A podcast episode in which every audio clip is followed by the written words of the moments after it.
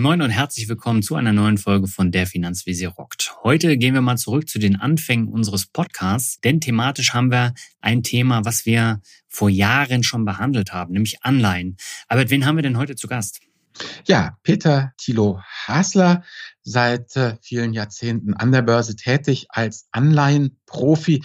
Denn das Thema Anleihen ist ja genau das. Ich denke, wir beide werden ja immer wieder auch gefragt, ne, welche Anleihen soll ich nehmen? Was ist noch sicher? Ja. Soll ich nicht bei Tagesgeld bleiben? Und wir haben jetzt einfach mal beschlossen, wir fragen eben Peter Thilo Hasler mal ein Loch in den Bauch. Welche Anleihen kann man nehmen? Was ist sinnvoll? Und ja, solche Themen wie Ratings, ne? Welche Anleihen kriegen welche Ratings und auch worüber wir sprechen, was sehr interessant ist, ist natürlich auch das Thema, wie ernst zu nehmen sind diese Ratings, denn schließlich werden die Agenturen ja von den Leuten bezahlt, die sie dann nachher bewerten. Das ist so Thema, was wir so vor uns haben.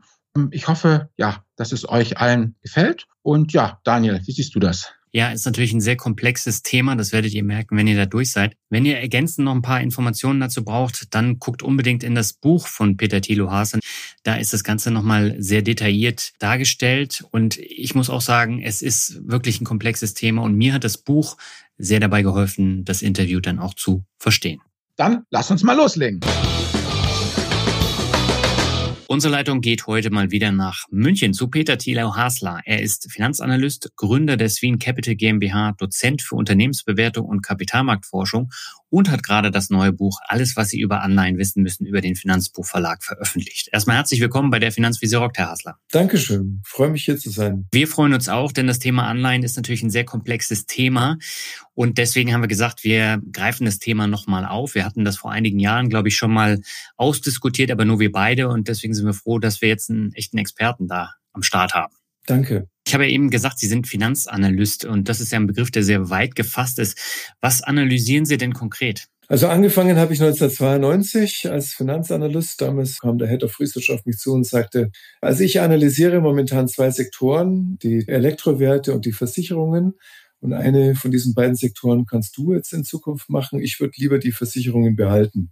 Und mit dieser Aussage war ich dann der Elektroanalyst der Bayerischen Vereinsbank, die dann ja später zur Hypervereinsbank und zur Unicredit wurde. Und habe ich mir so angeschaut, was denn da so mein Universum ist, also die Unternehmen, die ich so analysieren musste. Und es war dann damals ein Unternehmen Siemens natürlich und ein Unternehmen, das damals noch so klein war, zwei Milliarden Marktkapitalisierung hatte. Das kannte damals kein Mensch. Und äh, das war die SAP. Und dann gab es noch ein paar weitere Unternehmen, Computer 2000, eins davon und Kleinstwerte Vata war damals auch schon an der Börse. Also man hat eine sehr breite Diversifikation von Unternehmen gehabt und ich habe dann immer auch mit Neid auf den Autoanalysten geschaut, der halt den VW, BMW, Daimler hatte und ich hatte da und das war es dann auch. Und ich hatte da irgendwie so ein Konglomerat von unterschiedlichen Unternehmen und wusste gar nicht, wie ich mich da einarbeiten sollte. Und meine erste Studie, die ich dann geschrieben habe, das war was ganz Ungewöhnliches, weil ich habe dann eine Strong Sales Studie geschrieben über Computer 2000 ähm, weil ich gesehen habe, dass ich dieses, dieses Unternehmen völlig überbewertet war. Computer 2000 war damals so der erste Star an der Börse der langsam wachsenden Unternehmen hat man hier plötzlich ein Unternehmen gehabt, das mit 20, 30, 40 Prozent Umsatzwachstum wächst pro Jahr. Und die Aktie wurde von allen äh, Analysten, die irgendwas mit Technologie, so hieß es ja damals eigentlich noch gar nicht, sondern eher Elektro, also alle, die was mit Elektro zu tun hatten, die hatten diesen Wert in der Coverage und alle hatten den auf Buy stehen und die Aktie stieg auf 1000 Mark. Das war damals die Benchmark und es war wirklich der Wahnsinn, weil die für, weiß nicht, zu welchem Kurs sie an die Börse gegangen ist, auf jeden Fall wurden viele Menschen damit sehr reich. Und ich habe mir dieses Unternehmen angeschaut und habe mir das auch umgehört, habe ich gesagt, die ist ja völlig überbewertet. Also ähm, da gab es ein paar Comparables in Amerika, Vergleichsunternehmen, die eben schon vorweggenommen haben, was ich für Deutschland auch erwartet habe. Wenn man das für die Computer 2000 einpreist, dann war da nichts mehr mit Ergebniswachstum, Umsatzwachstum zwar, aber das Ergebniswachstum wird eher zu einem Ergebnis schrumpfen. Und das haben eben die Analysten alle nicht so gesehen. Die haben weiterhin deutliche Ergebniswachstumsraten prognostiziert. Und darauf basierend habe ich dann mein, auf meinen Cell Research Report veröffentlicht und mit dem Kursziel von 300 Mark und die Aktie war dann bei 700 oder 800 Mark habe ich sie zum Verkaufen gestuft und typischerweise schreiben, wenn, wenn, wenn ein Analyst mal ein Sell-Rating schreibt, dann ist die Aktie vielleicht um zehn Prozent soll sie dann fallen. Also, dass es sich drittelt, das war damals schon eine Revolution und der Vorstandsvorsitzende von Computer 2000, der fand das gar nicht lustig. Der hat dann über Wochen und Monate tatsächlich immer wieder Interviews gegeben mit dem Handelsblatt, FAZ, Süddeutsche Börsenzeitung und hat ein, hat Analystenschelte betrieben, so hieß es damals hat also über den Berufsanfänger hergezogen, der eigentlich gar keine Ahnung hat und hier sich nur wichtig machen will. Jeder einzelne Punkt, den ich in dem Research Report prognostiziert habe, ist dann letztlich eingetreten. Die Umsätze sind zwar weiter gestiegen, aber die Gewinne sind geschrumpft und auch negativ geworden. Also das Unternehmen wurde unprofitabel. Und eineinhalb Jahre später, nachdem der Kurs dann unter 300 gefallen ist, wurde er dann über, wurde das Unternehmen übernommen. Das war so mein Beginn. Und meine zweite Studie war eine Strong Buy Studie zu SAP. Habe ich dann eine, tatsächlich so eine erste globale Roadshow gemacht. Also bin wirklich von ganz Europa über Amerika und auch in die Asien gereist und habe dieses Unternehmen Investoren vorgestellt. Ergebnis ist ja dann bekannt. Da bin ich dann ziemlich schnell befördert worden und war dann gemeinsam mit zwei Kollegen, Leiter Research, also vom Company Research Leiter und ich war dann für die Small Caps zuständig. Das war dann, seitdem ist das auch mein Ding gewesen, dass ich mich eben um kleine Unternehmen kümmere, kleine, also die Small Caps eben analysiere, die sonst vernachlässigt werden von den meisten Analysten. Und diese hm. Vernachlässigung äh, habe ich dann auch zum Geschäftsmodell gemacht, dass ich dann 2010 nach der x-ten Restrukturierung in der Bank keine Lust mehr hatte, eine weitere Restrukturierung zu machen, weil ich sie auch nicht mehr tragen wollte und habe mich dann mit Swing Capital selbstständig gemacht. Und seitdem bieten wir eben Research für unterbewertete Unternehmen an. Und zwar ursprünglich für Aktien, aber äh, nachdem es auch eben vor 2011, 12 damit angegangen hat, dass auch kleinere Unternehmen Anleihen begeben, äh, habe ich das Geschäftsmodell erweitert und ähm, analysiere nun auch Anleiheemittenten. Jetzt haben Sie gerade das Thema Anleihen schon erwähnt. Äh, Sie haben ja Ihr Buch Unternehmensanleihen Simplified von 2014 komplett überarbeitet, aktualisiert und unter dem Namen Alles, was Sie über Anleihen wissen müssen, veröffentlicht. Ist das Thema Anleihen jetzt trotz der Zinsmisere momentan überhaupt noch ein Thema? Ja, das, äh, das, das Thema Anleihe ist ja in Deutschland so, mm, also das, das Narrativ zu Anleihen lautet ja in Deutschland, Anleihen sind risikoarm und deswegen haben sie keine Zinsen oder deswegen sind sie zinsarm oder sogar mit Negativzinsen ausgestattet. Und ja. Aktien sind spekulativ und deswegen kann man dort auch viel Geld verdienen. Ja, und das ist das Narrativ, das wird ja dummerweise auch noch gelehrt in den Hochschulen und das ist einfach grundfalsch. Ja, also nur weil etwas ein hohes Risiko hat, heißt es noch lange nicht, dass es eine hohe Rendite bieten muss. Und nur weil etwas äh, eine vermeintlich niedriges Risiko hat, heißt es nicht, dass es eine niedrige Rendite verspricht. Ja, das ist also bemerkenswerterweise schon seit 30 Jahren widerlegt und das nennt sich Risikorendite-Anomalie, nämlich diese Risikorendite-Anomalie, die von verschiedenen Wissenschaftlern bestätigt wurde empirisch, zeigt auf, dass äh, ex Post, also im Nachhinein, vermeintlich niedrige Risiken hohe Renditen erwirtschaften können. Und das gilt nicht nur bei Aktien, sondern auch bei Anleihen. Und auf der anderen Seite können ex post, also im Nachhinein betrachtet, vermeintlich risikoarme Investments ähm, sehr geringe Renditen oder sogar Negativrenditen erwirtschaften. Ja? Und wie viele Anleihen gibt es denn, die insolvent gemacht haben? Das heißt, der, die Rendite dort ist minus 100 Prozent. Ja, weil wenn die Anleihe auf ein Prozent fällt, dann habe ich halt gut minus 99 Prozent gemacht, aber auf jeden Fall viel Geld verloren. Das heißt, die Aufgabe muss sein, egal welches Asset man kauft, ob Anleihe oder Aktie oder Bitcoin, whatever, Immobilien, Sie müssen immer eine Risikorenditeanalyse machen. Damit kann man an der Börse auch mit Anleihen eine Überrendite erzielen, wie man auch mit Aktien eine Unterrendite erzielen kann. Okay, auch heutzutage trotz Zinsmisere noch. Absolut. Also es gibt eine ganze Menge Anleihen, die ähm, schauen Sie sich mal die, die Kränke-Anleihe an, die jetzt ja massiv unter Druck gekommen ist im Zuge der Vorwürfe gegenüber dem Unternehmen, die sind jetzt gerade mal zwei Wochen alt, da war die Aktie, da war diese Anleihe bei 60 Prozent gestanden und an, ähm, im Low und ähm, nachdem dann die erste Entgegnung war, war sie bei 80. Also wer da gekauft hat, hat innerhalb von einem Tag 30 Prozent Rendite gemacht. Das soll man mal einer mit Aktien machen. Ja, und das, das ist jetzt nicht nur für Kränke, es ist ein MDAX-Unternehmen. Äh, es gibt diese Opportunitäten ja permanent. Damals, als das Diesel, der Dieselskandal war, da sind die, äh, ist die, sind die VW-Anleihen auch äh, von 110 auf 80 oder 70 Prozent gefallen, sind zu 100 Prozent ja alle zurückgezahlt worden. Das heißt, sie kaufen eine Anleihe, also ein vermeintlich riskantes und vermeintlich renditearmes Asset und machen vom Kauf zum Redemption, zum Rückzahlungskurs, machen sie 30 oder 40 Prozent Rendite. Das ist ja spektakulär. Gut, dann würde ich sagen, dann gehen wir jetzt mal ins Thema rein und aber dann würde ich an dich übergeben. Meine Frage wäre erstmal, bevor wir richtig einsteigen in die ganzen Details, lassen Sie doch mal ein bisschen Feuerzangenbowle spielen. Also, ist eine Aktie, Anleihe überhaupt? Also, ist das sowas wie Festgeld? Man legt ja sein Geld auch an und dann bekommt man Zinsen. Also, ich äh, spreche jetzt einfach hier für meine Leser und Leserinnen, wo dann auch oft eben genau diese Frage kommt. Was ist überhaupt eine Anleihe? Und wenn wir das mal geklärt haben, kann man die Anleihen jetzt bitte nicht im Detail, sondern ganz grob in zwei, drei Minuten in verschiedene Eimerchen einsortieren. Nach Risiko oder nach Regionalität oder nach dem, der sie herausgegeben hat.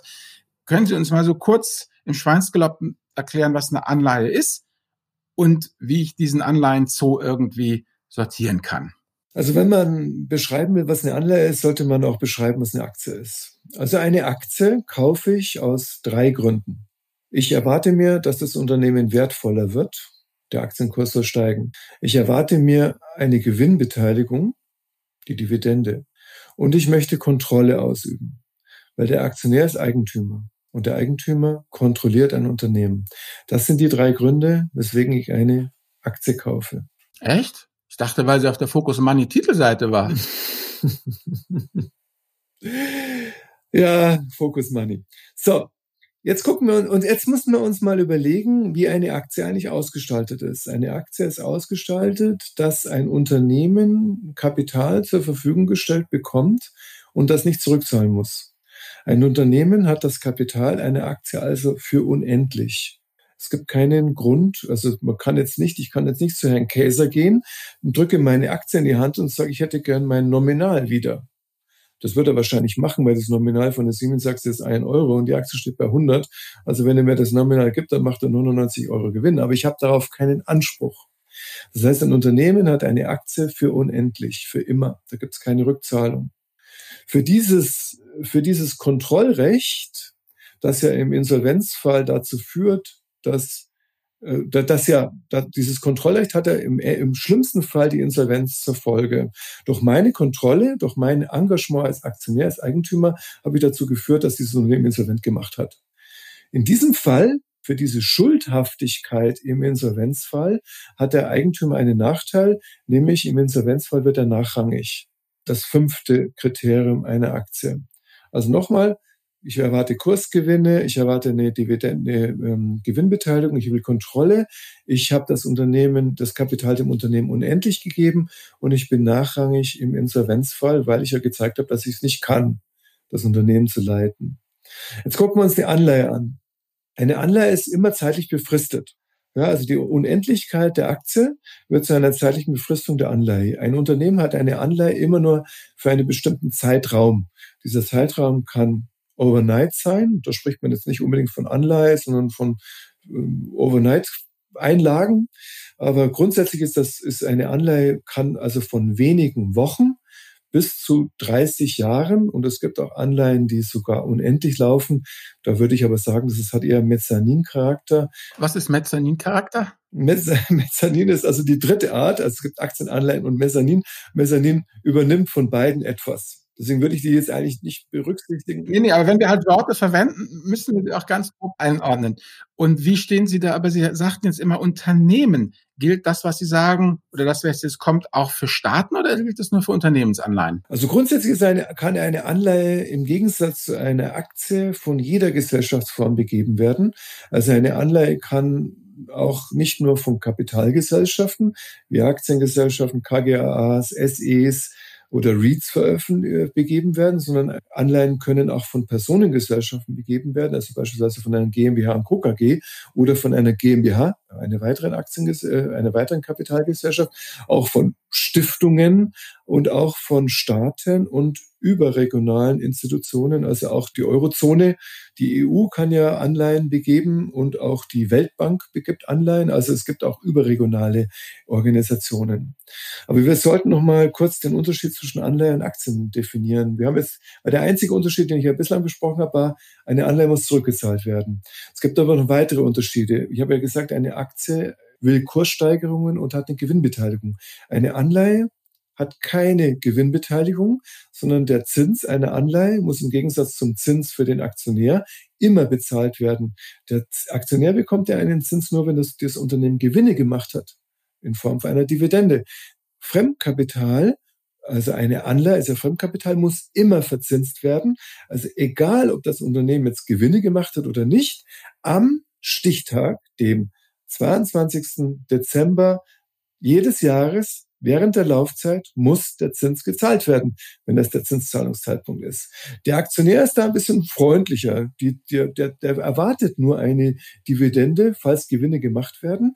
Und der Tag, an dem die Dividende gezahlt wird, der ist auch nicht fix, sondern der gibt sich jedem am Tag der Hauptversammlung. Und wann die Hauptversammlung festgelegt wird, entscheidet auch der Aktionär. Ja, so. Jetzt kommen wir noch zu dem dritten Punkt. Der Aktionär will eine Wertsteigerung haben. An dem, an der Wertsteigerung des Unternehmens ist der Fremdkapitalgeber, der Gläubiger der Anleihe, überhaupt nicht interessiert. Der Anleiheinvestor interessiert sich überhaupt nicht für den Wert des Unternehmens. Der Wert des Unternehmens ist ihm sogar eher Unrecht. Weil wann wird der Wert eines Unternehmens gesteigert? Der Wert eines Unternehmens kann ja nur gesteigert werden, wenn das Unternehmen Investitionen tätigt, und zwar Investitionen in riskante Assets. Der ein Aktienkurs kann ja nur steigen, wenn ein Unternehmen riskante Investitionen tätigt. Und riskante Investitionen können aufgehen, dann steigt der Kurs, oder sie können nicht aufgehen, dann fällt der Kurs.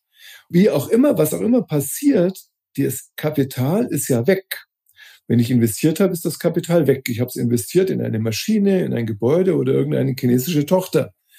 Dass das Kapital weg ist, das interessiert, das ist ja total schlecht für den Anleiheinvestor, weil der Anleiheinvestor möchte am liebsten, dass alles so bleibt, wie es ist und das Unternehmen gerade so viel Gewinne macht, dass die Anleihezinsen gezahlt werden. Was Besseres kann ihm ja gar nicht passieren.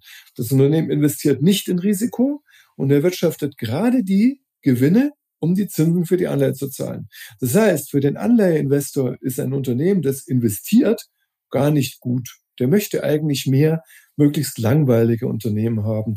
Die sollen möglichst nur investieren in Dinge, nicht in neue Produkte oder neue Regionen, neue Märkte investieren, weil neue Produkte, neue Regionen, neue Märkte ist immer Risiko. Da kennt man sich nicht aus, ja, da ist man No-Name und deswegen soll man da nicht investieren.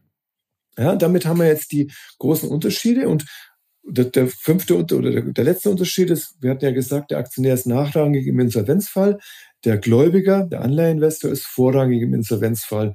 Da würde er aber nicht so viel haben, weil die Insolvenzquote ist halt zwischen zwei Prozent und 40, 50 Prozent. Mehr kriegt man nicht. Das heißt, man ist immer noch besser als der Aktionär im Insolvenzfall, aber man muss trotzdem eine ganze Menge abschreiben von dem Kapital, was man investiert hat. Das gilt ja, sind ja grundsätzliche Charakteristika, die für alle Anleihen gelten. Kann ich jetzt als Investor mir da ein bisschen Überblick verschaffen, welche Arten von Anleihen gibt es denn? Wie kann ich denn Anleihen kategorisieren? Also da gibt es mehrere, mehrere Methoden. Also die eine Methode ist es zum Beispiel zu sagen nach dem Emittenten. Also wer emittiert eigentlich so eine Anleihe? Wir haben ja gerade gesagt, da gibt es äh, Emissionen, Anleihen von Staaten oder sogar von überregionalen Institutionen. Und dann gibt es Anleihen von Unternehmen. Das ist also jetzt hier vielleicht so staatliche Unternehmensanleihen. Die erste Kategorisierung. Die zweite Kategorisierung, die man machen kann, ist nach dem Risiko. Ja, und während, während man bei einer Aktie sich ja selbst Gedanken machen muss über die Kurschancen, die stehen ja jetzt nirgendwo geschrieben, steht ja nirgendwo, die Aktie wird jetzt auf 130 Euro steigen, das steht ja nirgends, da muss ich mir selber Gedanken drüber machen. Habe ich bei einer Anleihe eine Einschätzung des Risikos und diese Einschätzung machen die Ratingagenturen. Das heißt, die Aufgabe der Ratingagenturen ist also, das Risiko einzuschätzen. Es gibt Ratingagenturen, die können das ziemlich gut. Ähm, Standard Poor's, Moody's und Fitch, die machen das seit 100 Jahren und haben einen exzellenten Track Record in doing so. Und es gibt, äh, gibt Ratingagenturen, die können das nicht so gut. Ähm, den Namen will ich jetzt nicht nennen, aber alle anderen halt. die können das nicht so gut. Die haben das einfach noch nicht so lange gemacht und haben auch gezeigt, haben auch bewiesen, 2010, als eben diese Small Cap Unternehmensanleihen kommen, haben sie bewiesen, dass sie das nicht so gut können. Das ist aber gar nicht so schlimm, weil äh, die großen Ratingagenturen, Standard Poor's, Fitch und Moody's, die analysieren ungefähr 95 Prozent aller Unternehmen oder aller Anleihen weltweit mit ihren Risikoeinschätzungen.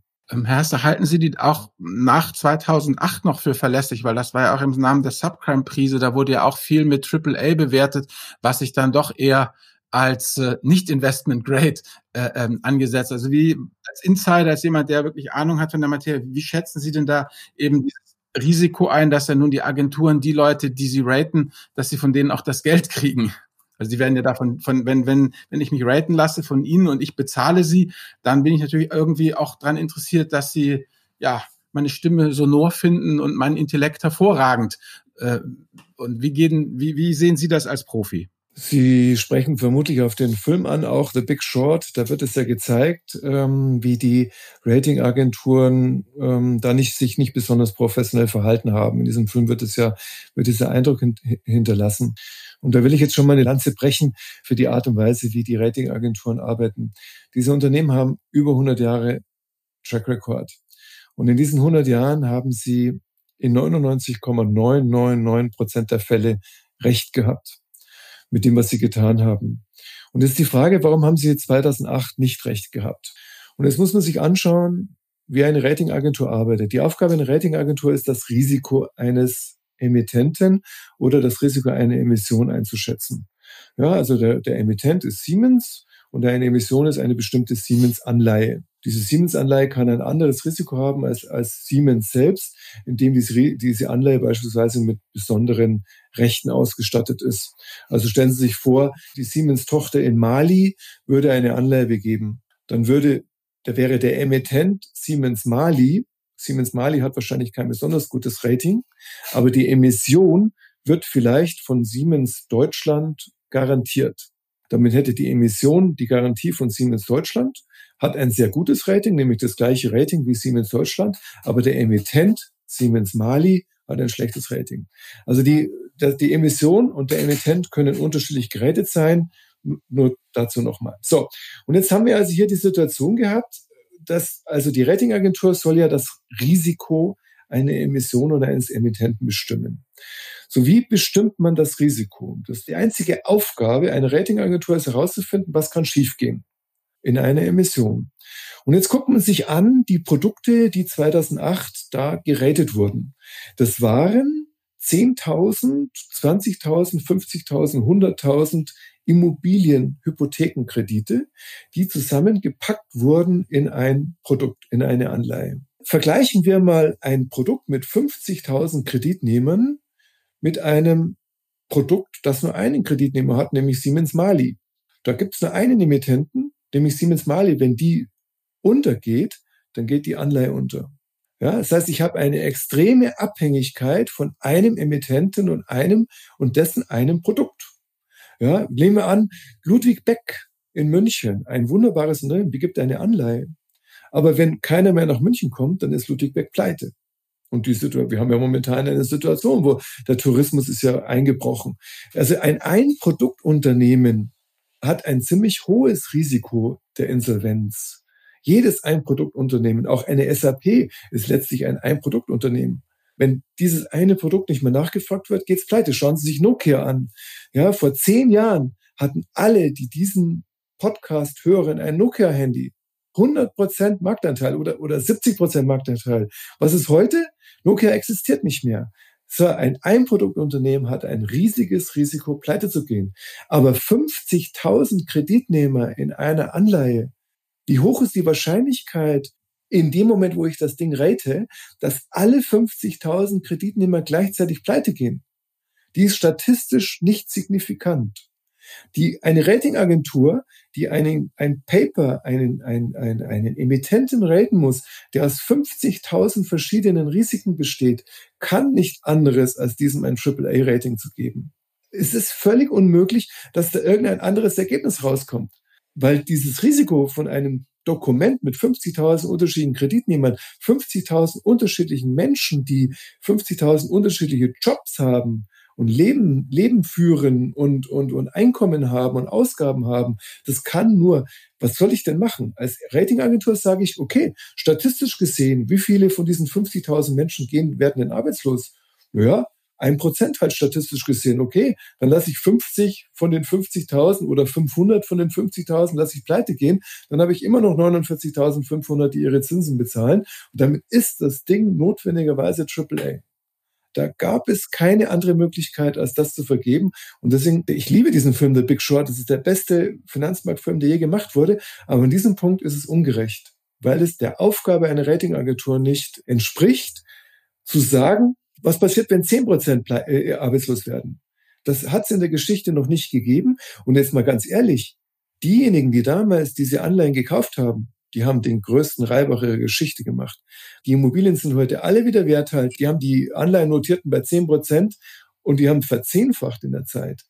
Ja, es hätte damals niemand verkaufen müssten. Das einzige war der politische Druck. Deswegen mussten, wurden diese, wurden diese Anleihen glattgestellt. Aber im Nachhinein war das der denkbar falscheste Zeitpunkt, diese Anleihenemittenten klarzustellen. Für unsere Hörer ist immer das Pragmatische so vorne. Also das heißt, Sie haben ja gesagt, man kann die Anleihen aufgrund ihrer Bonität eben bewerten auch. Und wenn ich jetzt eben auf die einschlägigen Portale gehe und sehe da eben, da ist eine, die hat AAA oder die hat 2B oder die hat nur ein C, ähm, inwieweit kann ich mich denn darauf verlassen, dass dieses Rating dann auch mit der Wirklichkeit übereinstimmt? Also wie soll ich sagen, mir geht es darum, wenn ich Sie richtig verstanden habe, haben Ihrer Meinung nach die Ratingagenturen in der Subprime-Krise ihre Sorgfaltspflicht nicht verletzt, sondern haben im Rahmen der Möglichkeit eben, die sie machen sollen und wie sie arbeiten sollen, haben sie gearbeitet und es war auch kein Interessenkonflikt, da Sachen zu gut zu bewerten, sondern die Arbeitsweise einer, einer Ratingagentur,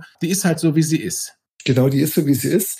Sie können sich darauf verlassen. Die Ratingagenturen, die heute existieren, S&P, Moody's und Fitch, die haben Zehntausende von Kunden. Jeder von denen. Und die haben 100 Jahre Track Record. Und in diesen 100 Jahren ist halt nun mal in 99 Jahren eine Double B-Anleihe häufiger ausgefallen als eine Triple B-Anleihe. Und eine Triple B-Anleihe ist häufiger ausgefallen als eine Single A-Anleihe. Das heißt, es geht hier nur um ein Ranking, nicht um die absolute Ausfall Wahrscheinlichkeit. Ja, das, äh, es heißt, heißt ein Ranking, ein, ein Rating einer, eine Ratingagentur hm. sagt von Triple B sagt nur aus, dass die Ausfallwahrscheinlichkeit niedriger ist als die von einer Double B geräteten Anleihe. Es ist keine absoluten. Ich kann also nicht sagen, Double B 1,359 Prozent fallen da im statistischen Schnitt pro, pro Jahr aus. Das kann man zwar sagen, aber dafür wird die Ratingagentur nicht bezahlt, weil diese absoluten Auswahlwahrscheinlichkeiten können sich ja ändern. Die Änderungen gehen ja schnell, das sieht man ja in diesem Jahr. Ja, das, was vor acht Monaten eine super Eigenkapitalquote war, oder eine, ja, eine, also mal, das, was vor acht Monaten eine schlechte Eigenkapitalquote war, 20 Prozent vielleicht in einer bestimmten Industrie, wäre heute mitten in der Covid-Rezession, der größten Rezession der Nachkriegsgeschichte, eine super Eigenkapitalquote. Ja, das heißt, die, was eine gute Eigenkapitalquote ist, kann sich innerhalb von wenigen Monaten ändern. Und deswegen ändert sich auch die Ausfallwahrscheinlichkeit. Aber eine, ein Triple B hat heute immer noch eine niedrigere Ausfallwahrscheinlichkeit als eine Double B-Anleihe und eine Single B-Anleihe. Das ist die Aufgabe der Ratingagentur. Man kann ja nicht vorhersagen, eine Covid-19 induzierte Rezession. Aber man kann vorhersagen, egal was passiert, Triple B wird weniger ausfallen als Double B. Das ist die Aufgabe der Ratingagentur. Da haben wir den Vektor, ähm, wer ist der Emittent? Wir haben den Vektor Rating. Und bevor es zu lang wird, einen dritten Vektor vielleicht noch ganz kurz. Können Sie was über das Volumen sagen, über die, wie soll ich sagen, diese ominösen Mittelstandsanleihen, von denen man so viel hört, beziehungsweise eben bis hin zum Jumbo-Pfandbrief, ähm, ob ich da als Anleger auch irgendwas beachten muss, was das Emissionsvolumen angeht. Die Anleihe ist ja das älteste Finanzierungsinstrument für ein Unternehmen. Die ersten Anleihen wurden im 15. Jahrhundert begeben, das sage ich jetzt so mal aus dem Kopf heraus. Nichtsdestotrotz gab es in Deutschland keine Möglichkeit für den Mittelstand oder für Kleinunternehmen Anleihen zu begeben. Die konnten zwar Aktien begeben, aber keine Anleihen. Das war einfach nicht üblich. Es gab Ausnahmen. Beispielsweise gab es Schneekoppe, hat mal eine Anleihe gegeben. Das gab also wenige Emittenten, die das tun konnten. Warum? Was hat Schneekoppe gemacht? Man hat einfach auf der Rückseite vom Müsli einen Zeichnungsschein hingepappt. Äh, jeder, der dieses Müsli gekauft hat, konnte dann dort anrufen und konnte die Anleihe zeichnen. Das ist jetzt wie so ein Dinosaurier in der heutigen Welt, aber genauso hat man das gemacht. Andere Unternehmen, die eben keine so keine derartigen Kundenkontakte haben, die konnten Anleihen nicht begeben. Das war nicht möglich. Max Müller und Sohne konnte da nichts machen. Genau, keine Chance. Das lag unter anderem auch daran, dass die Banken das nicht platzieren konnten. Und äh, wer also platzieren konnte, waren die Large Caps, die Siemens und Allianzes dieser Welt. Der Allianz hat dann bei, bei, einer, bei Goldman Sachs oder der Deutschen Bank angerufen und hat gesagt, hey, wir wollen eine neue Anleihe geben, wollt ihr das machen? Und dann hat Allianz, dann hat Goldman Sachs gesagt, na klar, das machen wir. Die haben die Investoren angerufen, eine Stunde später war die Anleihe platziert. Oder einen Tag später. Ja, so, so ging das. Und äh, Käufer dieser Anleihen waren ausschließlich institutionelle Investoren, Fondsmanager, Anleihen, Fondsmanager, weil das Mindestzeichnungsvolumen waren 100.000, 200.000, 250.000 Euro. Auf jeden Fall mehr als 100.000 Euro, weil das ist äh, unter 100.000 Euro Zeichnungsvolumen wird eine Prospektpflicht ausgelöst. Und ein Prospekt ist teuer und das will man sich natürlich sparen. Das war dann aber auch gut verdientes Geld für Goldman Sachs. Ich meine, ich klappe meine Verdächtigen ab. Jeder nimmt mir ein paar Millionen ab und dann schiebe ich also Siemens einfach die, die Kohle rüber und sage so, ich habe eure Anleihe platziert und so schlecht wird Goldman Sachs da prozentual auch nicht mitgefahren sein. Ja, das ist schon im 0,%-Bereich. Aber natürlich ist es ein attraktives Business. Großkonzerne, wenn eine Anleihe begeben, dann sind das in der Regel große Volumina. Das waren 500 Millionen bis eineinhalb Milliarden hat dann so eine Anleihe. Und weil das ja Großkonzerne sind und auch große Volumina, ist das in der Regel auch mit einem sehr guten Rating verbunden. Also die meisten An Unternehmen, die Anleihen begeben, liegen besser, liegen also noch im Investment Grade ähm, oder leicht im Sub-Investment Grade, also vielleicht nur im Double B-Bereich. Aber das sind relativ risikoarme Anleihen. Da geht auch nicht viel pleite. Dafür kriegt man in der heutigen Zeit auch keine besonders hohen Zinsen mehr drauf. Und dann kam 2010 die Börse Stuttgart auf die Idee zu sagen, warum eigentlich können kleine und mittelständische Unternehmen in Deutschland keine Anleihe geben? Wir würden das gerne ermöglichen und hatte also dann dort diese Mittelstandsanleihen, dieses Konzept der Mittelstandsanleihen ins Leben gerufen. Man hat dort Anleihen kaufen können, ohne über eine Bank gehen zu müssen, sondern man konnte direkt auf der Webseite der Börse Stuttgart diese Anleihen zeichnen. Man brauchte also keine Bank dazu, sondern hat es direkt über die Webseite gemacht. Und ähm, weil das eben für viele Unternehmen eine tolle Idee war, haben das auch viele genutzt und da waren eben auch Unternehmen dabei, die das besser nicht hätten tun sollen. Jetzt ging es damit los, dass dann die Bundesregierung zum Beispiel die Einspeise, Energieeinspeisesätze verändert hat, was dann dazu geführt hat, dass die ganzen Emittenten von Solarparks und Windparks äh, insolvent gegangen sind. Und viele von denen haben Anleihen begeben. Also die ersten zehn Anleihen waren alle, die insolvent gegangen sind von diesen Mittelstandsanleihen, waren alles erneuerbare Energienunternehmen. Das war jetzt ein exogener Schock, nämlich die Bundesregierung, die die Gesetze geändert hat. Aber im Nachhinein muss man sagen, dass die Qualität von einigen dieser Unternehmen auch nicht ausreichend gut war.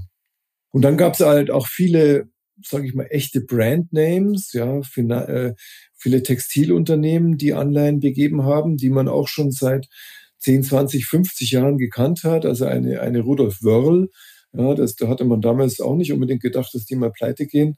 Ähm, aber dann hat sich eben das Geschäft so, so stark ins Internet verlagert, dass eben der stationäre Einzelhandel in Deutschland unter so große Probleme gekommen ist, dass selbst ein Unternehmen wie Rudolf Wörl dann insolvent gegangen ist. Was ich sagen will, ist, ähm, man muss sich die Emittenten anschauen. Und, aber selbst wenn man sie sich angeschaut hat, kann man immer noch Pech haben. Und deswegen ist das A und O ist eine Diversifizierung unter den Anleihen. Ja, wenn ich also, es gibt viele attraktive Mittelstandsemittenten, Mittelstandsanleihen auch heute noch. Und die letzten, die letzten Insolvenzen sind ja jetzt auch schon eine Weile her. Also der, der Mittelstandsanleihesegment hat seinen schlechten Ruf eigentlich mittlerweile zu Unrecht weil man eben über die letzten zwei, drei Jahre äh, kaum Insolvenzen gesehen hat und, auf der anderen Seite aber äh, noch ein paar recht attraktive Verzinsungen hatte. Also ist dann schon eine mittlere einstellige prozentuale Rendite möglich gewesen, selbst ohne solche Fallen Angels zu kaufen, wo die, die Anleihe wie bei der Kränke dann eben bei 60 Prozent war man eben schnell zugreifen musste, sondern da gab es eben auch schon attraktive Emittenten, ähm, wo man dann vier, fünf, sechs Prozent ähm, zeichnen konnte. Okay, gut. Und jetzt haben wir praktisch die drei Vektoren. Wer, wer ist der Emittent? Wie groß ist die Anleihe und welches Rating hat sie? Und ich glaube, Daniel, du hattest doch da mal ein Praxisbeispiel jetzt vorbereitet. Genau, weil ich habe mir im Vorfeld des Interviews mal so ein paar Anleihen von Unternehmen angeschaut und bin hängen geblieben bei einer Anleihe von Apple.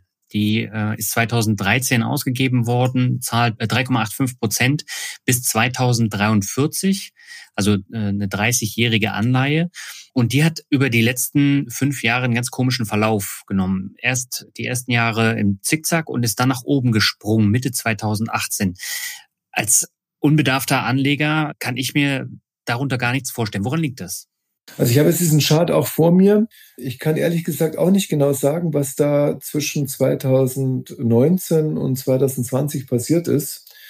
Der Kurs ist nach oben gegangen. Genau, also aber grundsätzlich muss man mal gucken. Also eine Anleihe äh, im Gegensatz zu einer Aktie wird in Prozent notiert. Hier in diesem Chart sieht man das nicht, dass auf der Y-Achse, da steht zwar 130, aber das könnten auch Euro sein aber äh, sondern diese Anleihe wird in Prozent notiert. Diese, dieser Coupon, wie wir ihn hier stehen haben, diese 3,85 Prozent, die wird bei einer Anleihe immer so festgelegt, dass man den Beginn des Handelns bei 100 Prozent machen kann. Ja, also die Banken setzen den Coupon so fest, dass die Anleihe möglichst bei 100 Prozent startet. Und dann ist natürlich der Kurs der Anleihe eine Frage von Angebot und Nachfrage. Das heißt, wenn Menschen, wenn mehr Nachfrager da sind als Anbieter, dann steigt der Kurs. Und wenn mehr Anbieter als Nachfrager da sind, dann fällt der Kurs, wie bei einer Aktie. Es gibt aber noch ein zweites, auch ein zweites Kriterium, was einen Einfluss auf den Kurs hat. Und das sind die alternativen Anleihen. Und diese Apple-Anleihe ist ja eine Anleihe, ich glaube, die hat sogar ein AAA-Rating bekommen. Apple ist eines der wenigen Unternehmen auf der Welt, das AAA hat. Das heißt also, diese, der Kurs der Apple-Anleihe ist auch davon abhängig, wie alternative AAA-Anleihen gerade gehandelt werden. Ja, weil wenn jetzt der Kurs, wenn die Effektivverzinsung dieser Apple-Anleihe sinkt und alternative AAA-Anleihen, deren Effektivverzinsung steigt, dann wird die andere Alternative wird attraktiver und dann fällt auch der Kurs der Apple-Anleihe. Darf ich ganz kurz dazwischen fragen, was ist eigentlich nochmal genau der Coupon? Welche Prozente sind das und was ist die Effektivverzinsung? Was für Prozente sind das jetzt wieder? Das habe ich noch nicht so ganz verstanden. Genau, also nehmen wir an, wir haben eine Anleihe, die ein Jahr läuft. Ja, und die hat jetzt eine fünfprozentige Coupon. Also dann zahlt der Emittent fünf Prozent auf das Nominal. Das Nominal ist, sagen wir mal, 20 Millionen Euro. Ähm, das ist der, der Betrag, den der Emittent eingesammelt hat, 20 Millionen Euro. Und darauf zahlt er einen Coupon von 5 Prozent. Also er zahlt dann eine Million Euro an Zinsen an die Zeichner dieser Anleihe. So, mhm. das ist der Coupon. Aber jetzt habe ich ja gesagt, der Kurs der Anleihe ist von Angebot und Nachfrage abhängig. Jetzt nehmen wir an, dieser Kurs der Anleihe, der sinkt auf 90 Prozent. Wenn ich jetzt dann zu diesem Zeitpunkt kaufe, dann kaufe ich, zahle ich 90 Prozent, krieg aber meinen Coupon auf die 100 Prozent. Das heißt, ich zahle ja jetzt nur 90 Prozent des Nominals und der Emittent zahlt aber weiterhin seine 5 Prozent auf die, auf die 20 Millionen. Das heißt, ich zahle dann nur 90 Prozent, kriege aber 5 Prozent auf 100 und damit ist die Effektivverzinsung über 5 Prozent. Die wird dann irgendwo, kann es jetzt nicht ausrechnen, aber bei 6 Prozent oder vielleicht sogar noch höher liegen. Okay, also wenn die Anleihe auf 90 Prozent ist, bedeutet das stumpf gesprochen, ich will ja nicht die ganzen 20 Millionen, aber wenn ich 90 Euro rausrücke, bekomme ich da sozusagen ein Scheinchen im Wert von 100 Euro. Nein, Sie bekommen 5 Euro auf die 90 Euro. Sie zahlen 90 Prozent. Das heißt, nehmen wir an, Sie kaufen sich jetzt äh, eine Anleihe mit einem Nominal von 1000 dann zahlen Sie 900, also 90 Prozent von 1000. Sie zahlen 900. Also das ist das, was ich bei meinem Broker eintippe. 900 Euro. Genau, das zahlen Sie. Das wird von Ihrem Konto abgebucht. Okay. Aber Sie bekommen dann Zinsen, 5 Prozent auf die 1000, gleich okay. 50 Euro. Also sie kriegen also 50 durch 900, genau, und das ist dann ihre Effektivverzinsung. Die liegt dann irgendwo so bei 6,5 Prozent. Also Wenn ich dann aber nicht verkaufe, sondern wie der Drache auf dem Gold sitzen bleibe, dann kriege ich aber doch nachher 100, 1000 zurück, oder? Genau, Sie kriegen dann die 100 Prozent zurück. Also Sie haben 900 gezahlt, kriegen am Ende der Laufzeit 1000 zurück plus die 50 Euro Zinsen. Die werden immer nach, im Nachhinein gezahlt. Okay, Daniel? Unter dieser Apple-Anleihe, da sind noch andere Aktienanleihen angezeigt. Nicht Aktienanleihen, sondern Anleihen von Aktiengesellschaften. Es gibt die Aktienanleihe, ist ein, ein spezielles Produkt, über das reden wir heute nicht. Das ist ein strukturiertes Produkt. Das ist was ganz was Besonderes. Okay. Wir reden nur über Anleihen. Genau, das sehen wir hier. Da haben wir also zum Beispiel gleiches Rating. Die Finanzen.net sind hier nett und bieten uns ja gleich mal Anleihen an von Emittenten mit dem gleichen Rating. Und was wir sehen, wir sehen das Rating von Moody's AA1. Das ist also äh, nach einem Standard Poor Rating ein, ein AA Plus äh, Rating. Und da haben wir also Finnland, Republik Finnland, also ein Staat, Bundesimmobiliengesellschaft, Niederösterreich Land und European Financial Stability, die also alle ähnliches Rating haben, aber wir sehen, die haben, die haben auch ähnliche Laufzeiten, 36, 42, 44, aber unterschiedliche Coupons. Aber warum?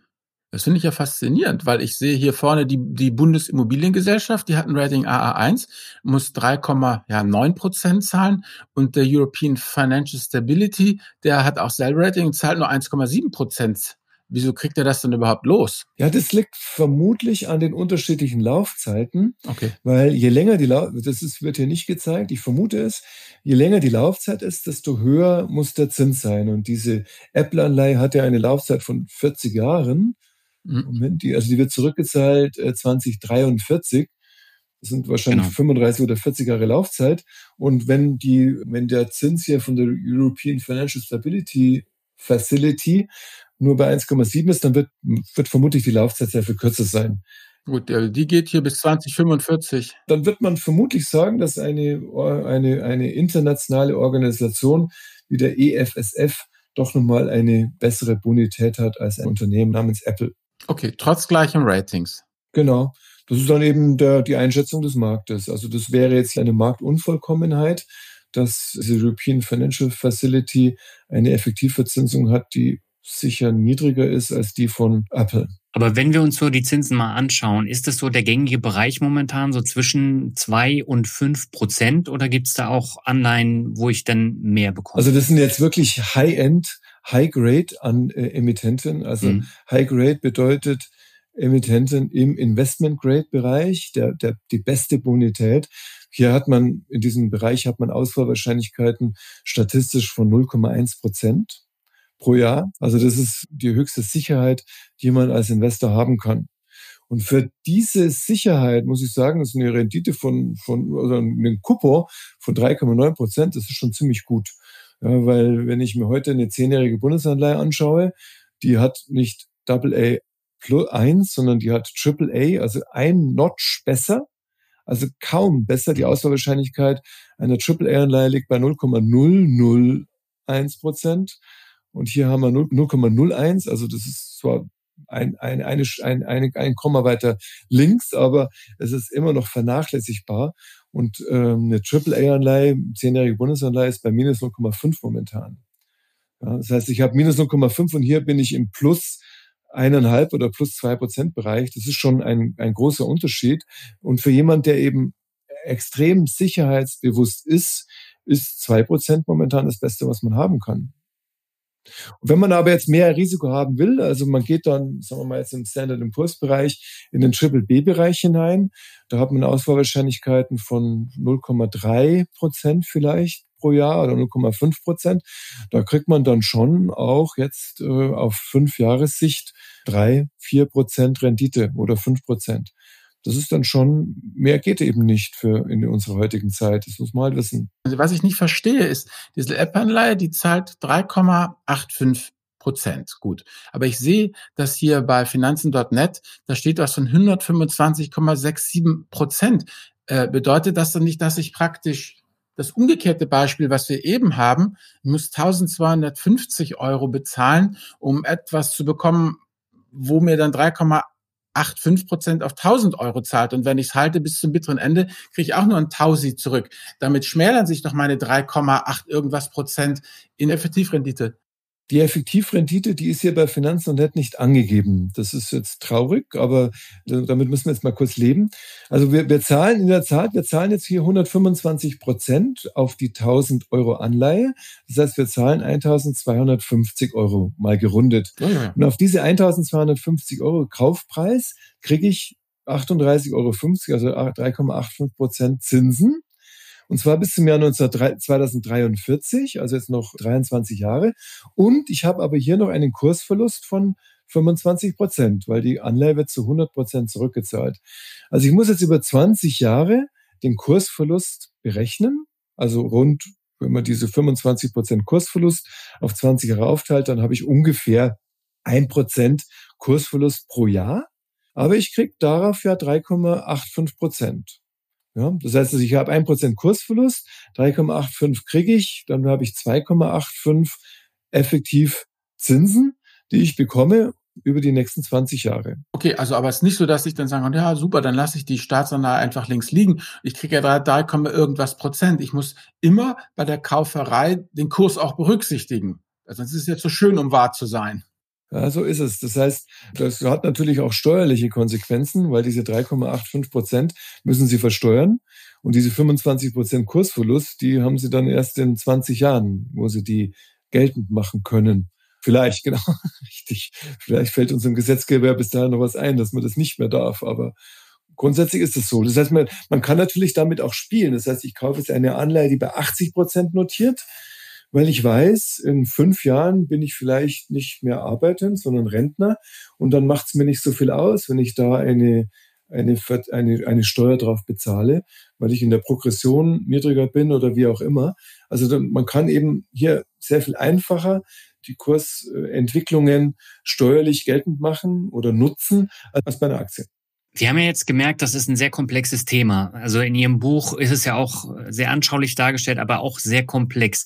Wenn ich jetzt als Anlegerin, als Anleger mir Anleihen ins Depot legen möchte, worauf muss ich da konkret achten? Da will ich jetzt mal unterscheiden. Will ich jetzt extrem niedrige Risiken haben? Ja, also ich kaufe mir eine, eine Anleihe von Deutschland. Da muss ich nicht viel drüber nachdenken, ja, weil Deutschland geht nicht pleite. Ja, aber. Aber es gibt doch keine Zinsen. Es gibt doch keine Zinsen, genau. genau. Also mhm. da muss ich dann schon in den 30-jährigen Bereich reingehen, um überhaupt mal den positiven Zinsen zu haben. Das heißt also, wenn ich jetzt als, als Investor nach Zinsen suche, dann muss ich in andere Länder gehen. Ja, da wollte ich aber auch einen Haken dran machen. Eine Frankreich wird auch nicht pleite gehen und die hatten sehr viel besseren Zins als Deutschland. Aber dann wird schon fraglich. Ja, Italien, Griechenland haben wir ja gesehen, Spanien, äh, sehr, also Länder, die sehr viel stärker vom Tourismus abhängig sind. Da würde ich jetzt auf Sicht von 20 Jahren nicht unbedingt meine Hand ins Feuer legen, dass da nicht auch mal was passiert, was für einen Anleiheinvestor ähm, schwierig sein könnte. Das heißt also, was ich sagen will, ist, man muss sich immer Gedanken machen über den Emittenten, nicht nur bei Aktien, sondern auch bei Anleihen. Das ist mal das Erste. Also man sollte nichts kaufen, was man nicht versteht, sondern man sollte nur sich Dinge ins Depot legen, wo man halbwegs ein, ein, das Gefühl hat, ich habe mir das mal angeschaut und ich habe es verstanden, was das Produkt ist. Aber dann gibt es auch bei Anleihen wunderbare Dinge. Also es gibt ja auch tolle Unternehmen. Apple haben wir jetzt gerade gesehen, äh, Nestle, Johnson Johnson, das sind Unternehmen, die schon seit 50 Jahren oder 100 Jahren existieren und wo ich sicher auch sagen werde, in 50 Jahren gibt es die Unternehmen weiter, weil eine Nestle hat 200.000 Produkte, die sie in, in 190 verschiedenen Ländern anbietet. Ja, und das sind auch alles Lebensmittel und Getränke. Was soll da, da, da ist das Risiko denkbar überschaubar. Wenn ich aber jetzt noch mehr Risiko äh, akzeptieren möchte, ähm, dann muss ich unbedingt diversifizieren. Also ich brauche jetzt nicht zehn Bundesanleihen im Depot zu haben, weil da ist eine wie die andere. Die gehen nicht pleite. Das Risiko ist nun mal ein AAA und was Besseres kann ich nicht haben. Aber wenn ich jetzt einen 5%er Effektivverzinsung habe, dann muss ich unbedingt diversifizieren, weil das ist der einzige Free Lunch, den man haben kann. Und wenn man nicht diversifiziert, dann unterliegt man dem Overconfidence Bias und das ist etwas, was den Menschen immer Geld gekostet hat. Nicht zu diversifizieren, nicht zu diversifizieren kostet Geld Das heißt, man muss hier auf, auf, auf 10 oder 15 Emittenten verteilen, um das Risiko rauszunehmen, dass ich ein, ein schwarzes Schaf dabei habe. Was aber das gleiche ist wie bei Aktien. Ja? Also Anleihen, die hoch verzinsen, verzinslich sind, brauchen die gleiche Sorgfalt in der Auswahl wie Aktien. Aber kann ich nicht auch sagen, ich investiere jetzt einfach mal in ein ETF mit Unternehmensanleihen, weil da bin ich ja dann automatisch schon diversifiziert. Genau, das kann man machen. Muss man halt dann, muss man halt gucken, was, was, was, was, wer da der, der, der Betreiber dieses ETFs ist oder welcher Index dem dann zugrunde liegt. Ja, viele ETFs sind ja gar nicht so passiv, wie sie den Eindruck machen, sondern sind sehr wohl aktiv gemanagte Fonds.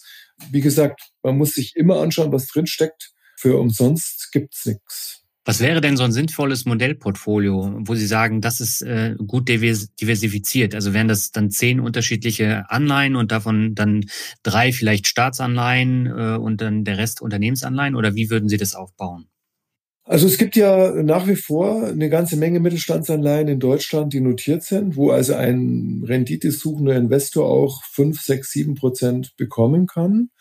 Da, wird, da gibt es eine ganze Menge Webseiten, die das anbieten. Also es gibt Anleihefinder.de oder es gibt ähm, goingpublic.de, die haben da ähm, eigene, eigene Webseiten, wo sie die verschiedenen Anleiheemittenten oder man geht direkt auf die, auf die Seiten der Börse, der Börsen, der Regionalbörsen, Börse Düsseldorf oder Börse Frankfurt und sucht sich dann dort die, die, die, die äh, nach Anleihen im offenen Markt oder im unregulierten Freiverkehr dann würde ich mir eben solche äh, da, dort Anleihen raussuchen. Ich würde mir aber auch, wäre mir also auch nicht so schade, mir so einen internationalen Player wie Nestle oder Johnson Johnson dann halt nur mit zwei Prozent Rendite reinzunehmen ins Depot.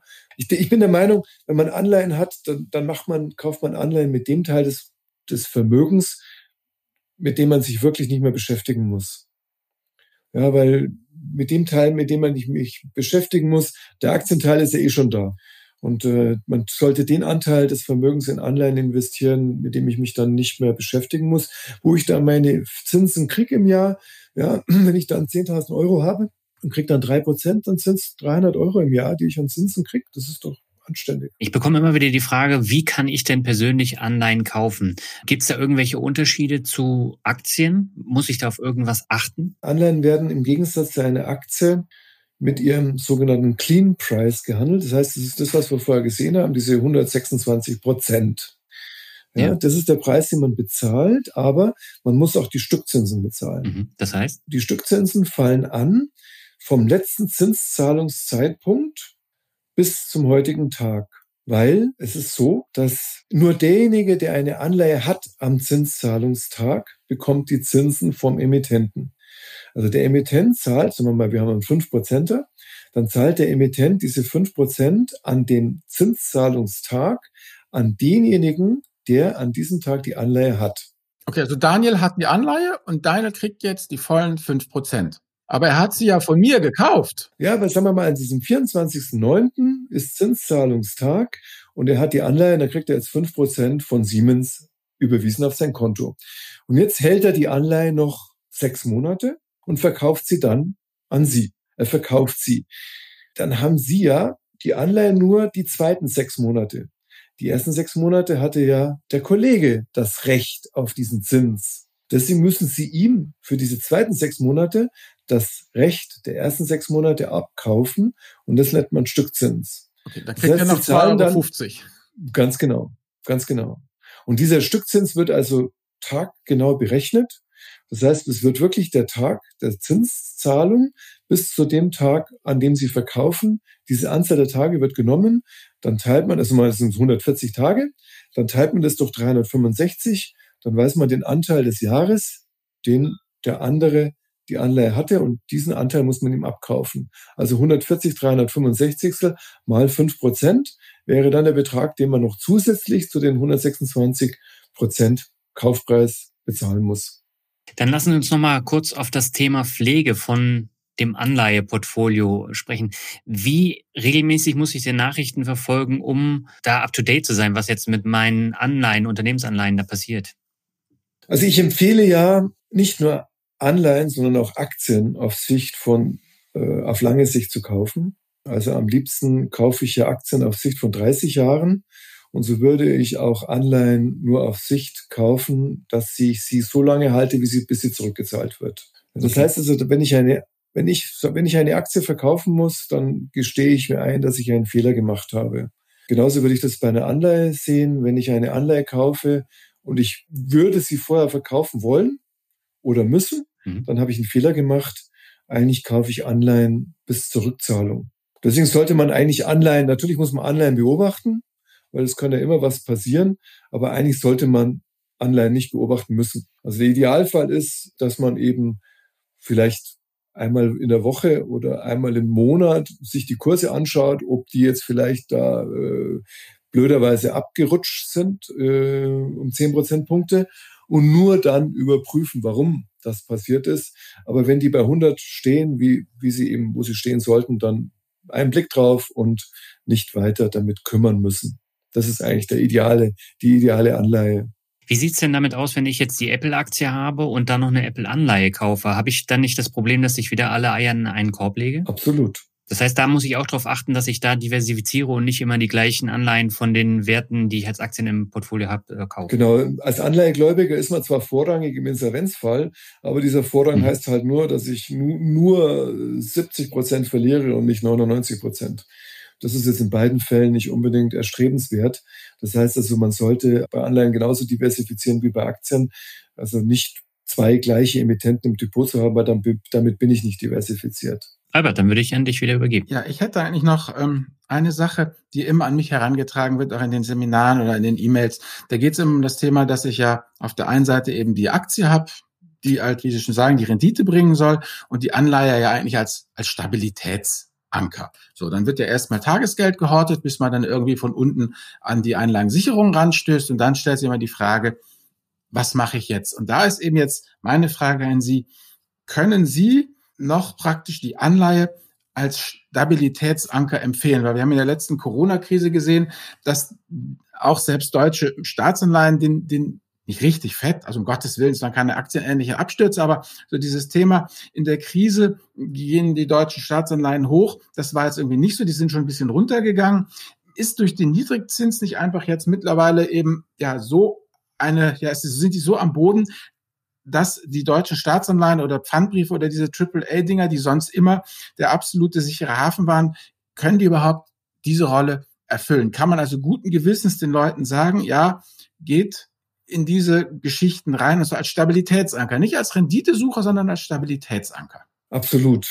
Eine vernünftige Asset Allocation hat alle Assets im Depot. Also wir haben Aktien, Anleihen, wir haben wir haben Immobilien oder Immobilienzertifikate oder Anteile an Immobilienunternehmen, wie auch immer. Wir haben Währungen, wir haben Rohstoffe. Das ist eine vernünftige Asset Allocation.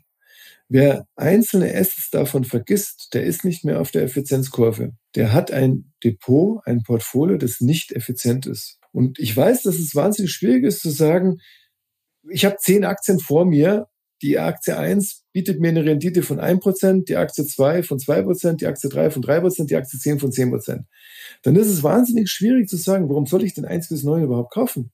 Da lege ich, kaufe ich mir doch nur die Aktie 10, die hat 10%. Im Nachhinein ist doch viel besser, 10% zu machen als 9, 8, 7, 6, 5. Ja, aber es ist nicht, es ist eine Strategie, die zeigt, dass man nicht reif genug ist für den Kapitalmarkt, wenn man so handelt. Nur die Reife zeigt sich daran, dass ich auf Sicht von 10 oder 20 oder 30 Jahren denke und auf diese Zeiträume habe ich eben mal Pech.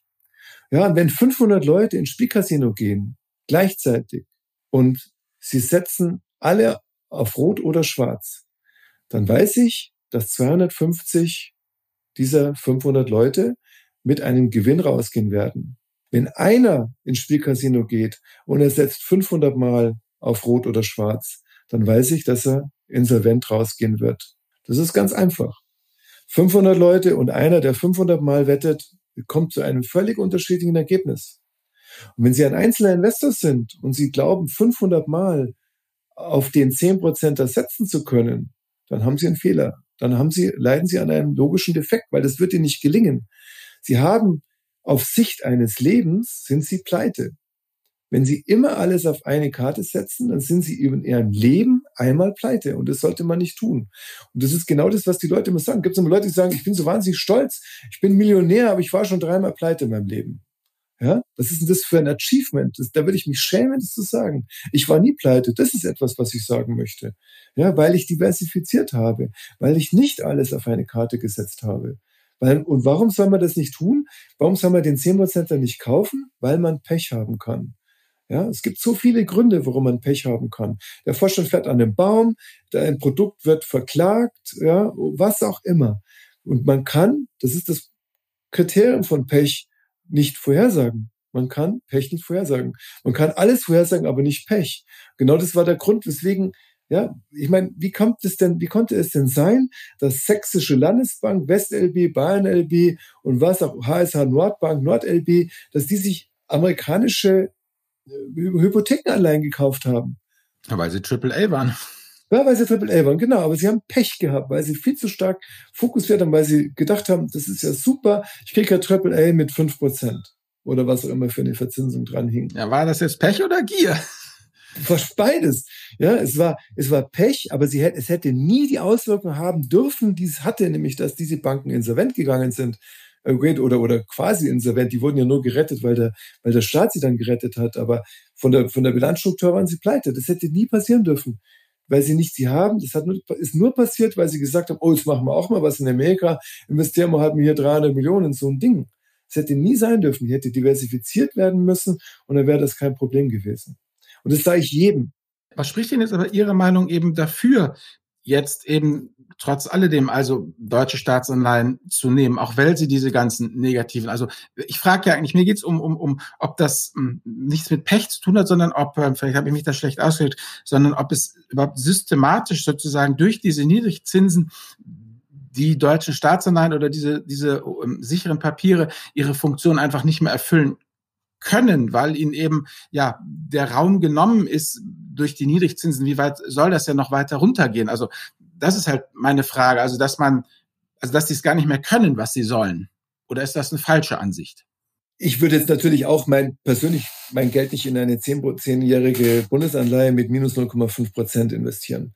Ja, das ist, widerspricht jetzt irgendwie meinem, meinem Grundgedanken. Mhm. Und das ist eben auch eher für Leute gedacht, die jetzt äh, 200 oder 300.000 Euro auf dem Depot haben und Angst haben müssen, wenn die Bank pleite geht, dann sind sie außerhalb der, ähm, des, der 100.000 Euro Bereichs und dann, dann verlieren sie halt eine Menge Geld.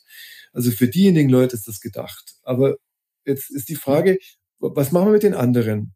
Und da gibt es natürlich die Oma, die sagt, ich will garantiert kein Geld verlieren. Ja, die ist absolut risikoavers risikoavers, wie es nicht größer sein kann. Und für die ist eine zweiprozentige Anleihe ja super.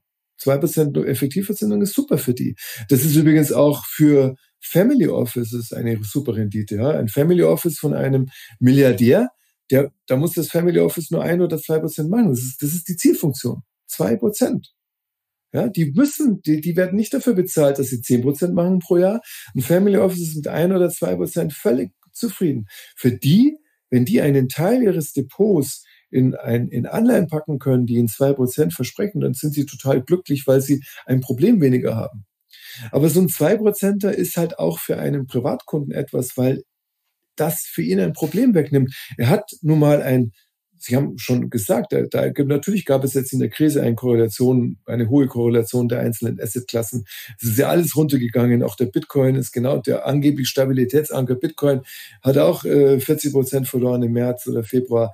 Ja, also so stabil ist es nicht. Das heißt, wenn ich also einen Teil meines, meines, meines Portfolios so ankere, dass ich mir nicht mehr Gedanken darüber machen muss, dann ist das Stabilität und wir wissen nicht, was das nächste Jahr bringen wird.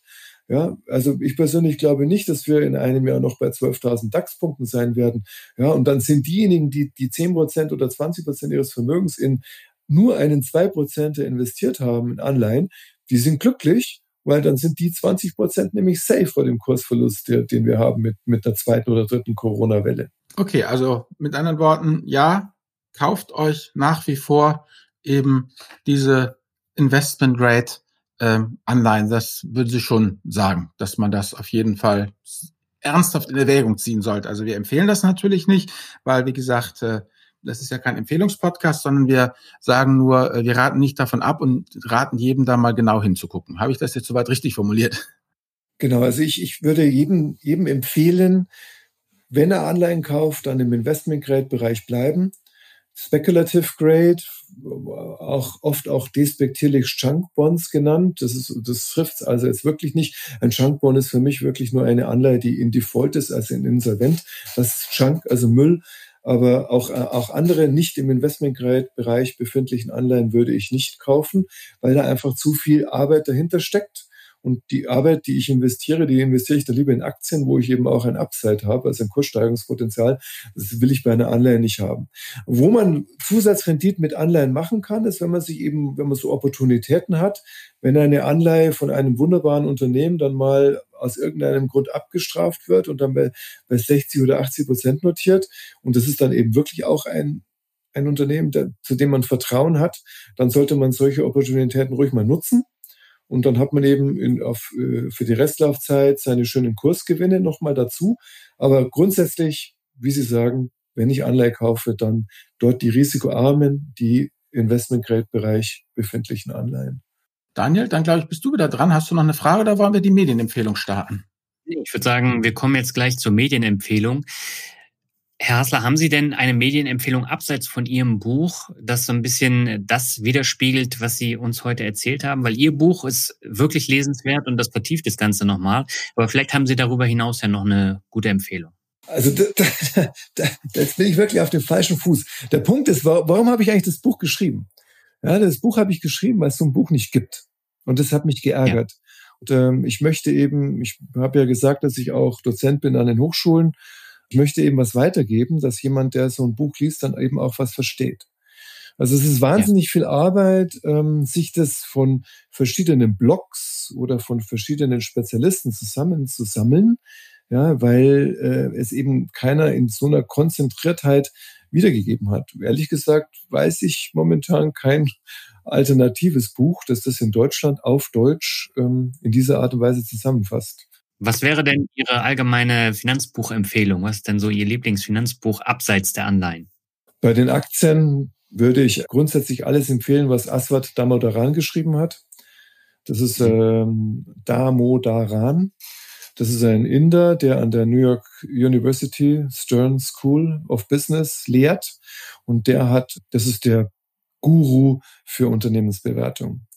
Und Damodaran hat auch einen Blog, also wenn man Damodaran Blog googelt, dann find, trifft man den gleich.